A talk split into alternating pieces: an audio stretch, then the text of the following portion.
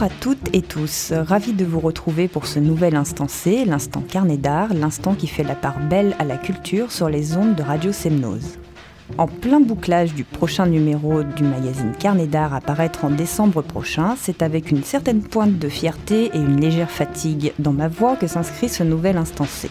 Dans quelques semaines, le dixième numéro de Carnet d'art vous donnera rendez-vous avec le bonheur, une thématique pas forcément très heureuse du point de vue de mon équipe de rédaction, et c'est pourquoi j'envisage sérieusement le Château Mignon en couverture. Au risque de me faire désinguer de suite par Antoine Guillot, directeur de publication, ou par certains des auteurs, ceci est une blague. Humour très personnel, un tant soit peu assumé, et qui est sans doute compris par certains. Fabrice, je me tourne presque désespérément vers vous qui me comprenez. Je me retiens de rire.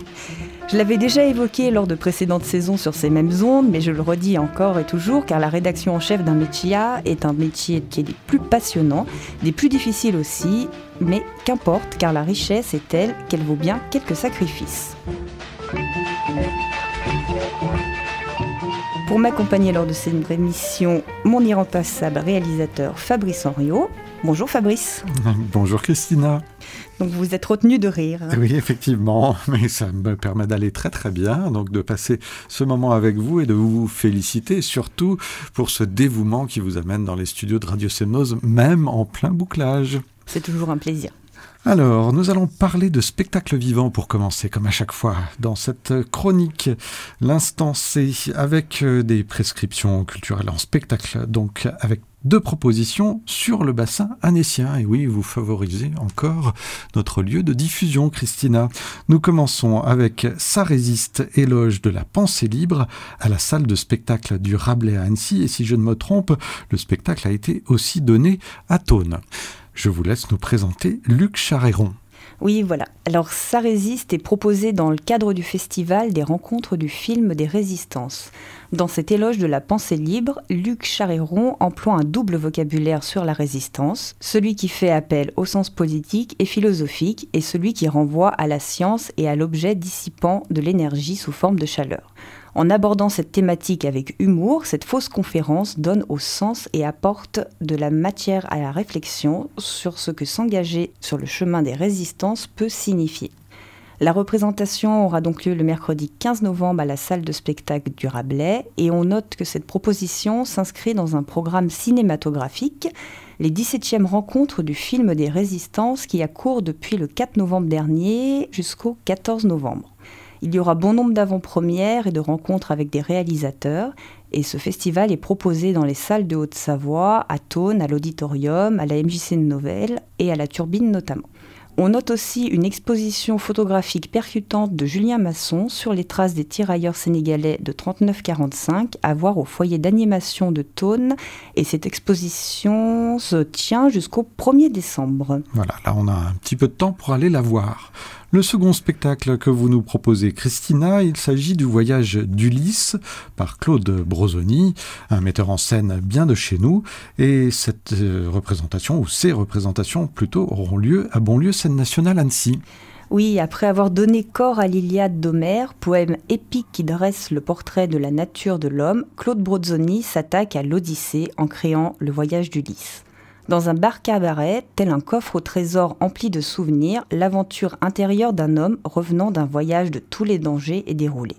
Interrogeant la construction d'une personnalité, la réalisation de l'être ou le simple bonheur de retrouver les siens, avec l'histoire antique comme ancrage, le metteur en scène anécien invite à prendre conscience du présent afin de mieux se projeter dans l'avenir. On note les représentations qui auront lieu, donc comme vous l'avez dit Fabrice, à partir du mercredi 22 novembre et jusqu'au 30 novembre à Bonlieu. Et c'est un spectacle que je vous conseille de voir en famille. Nous passons à vos prescriptions en ce qui concerne les arts plastiques. Deux expositions, l'une à Voiron et ensuite nous partirons, ah oui, carrément pour Paris. Alors cette première expo s'appelle L'ombilique le nombril donc, des limbes à la galerie des espaces courbes à Voiron, en Isère. On change de département. Oui, on va un petit peu plus loin avec cette exposition de peinture et de sculpture qui met en avant le travail d'Annie Berthet, une artiste que nous avons découvert et suivons depuis quelques années par le biais de carnets d'art.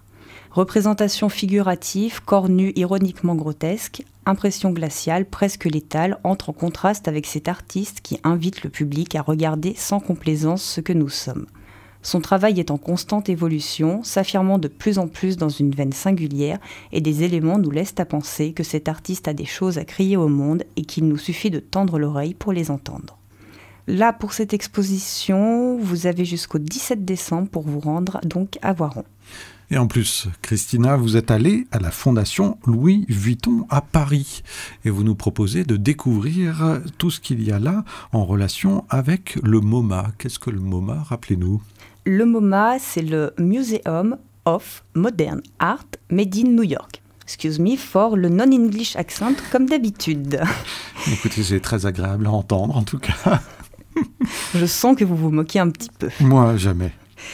Alors donc pour cette exposition, puisque nous ne sommes qu'à quelques heures de Paris et que nous ne sommes pas à l'abri d'un petit séjour là-bas, je me suis dit que j'allais vous présenter l'exposition Être moderne, le MoMA à Paris. Soyons clairs, les scénographies proposées à la Fondation Louis Vuitton sont quelque peu bordéliques. On a du mal à s'y retrouver, on peut percevoir une certaine liberté donnée aux visiteurs, mais ce visiteur doit quand même être un petit peu aguerri pour pouvoir s'y retrouver. Le MoMA est quand même un événement dans notre capitale française, déjà parce qu'il retrace, euh, cette exposition pardon, retrace l'histoire depuis sa création.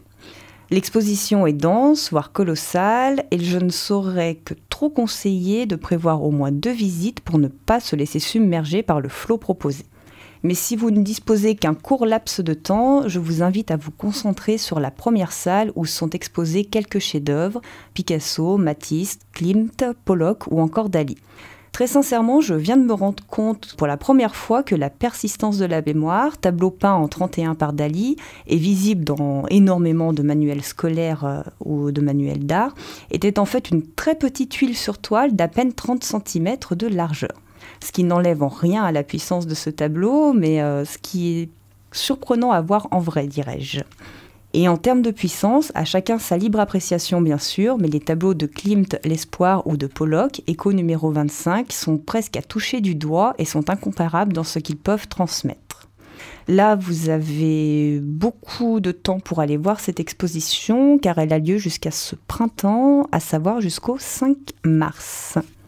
Nous enchaînons et terminons en musique, comme d'habitude, pour cet instant C, Christina, avec un concert de Bacchus au Dôme d'Albertville, le jeudi 16 novembre.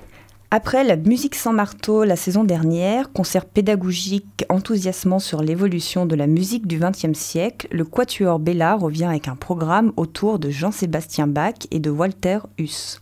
Les deux musiciens ont composé en des temps bien lointains et des circonstances fort différentes.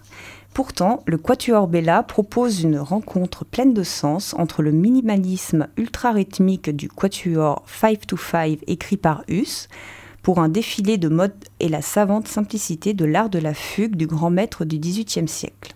À travers les âges, les deux compositeurs ont eu la même volonté, modeste et noble, de rendre à la musique sa valeur fonctionnelle. Si Bach a écrit pour les offices religieux, Huss lui met ses œuvres au service des manifestations quotidiennes et populaires. L'art pour l'art, ou l'art destiné à rassembler la communauté, peu importe, la musique jouée par le Quatuor Bella apporte toujours l'ivresse des sens. Un concert donc comme vous l'avez dit qui aura lieu le jeudi 16 novembre et pour ne rien enlever au plaisir, ce temps musical sera suivi d'une dégustation de vin. Vous l'avez compris, il y a un gros jeu de mots hein, dans le titre.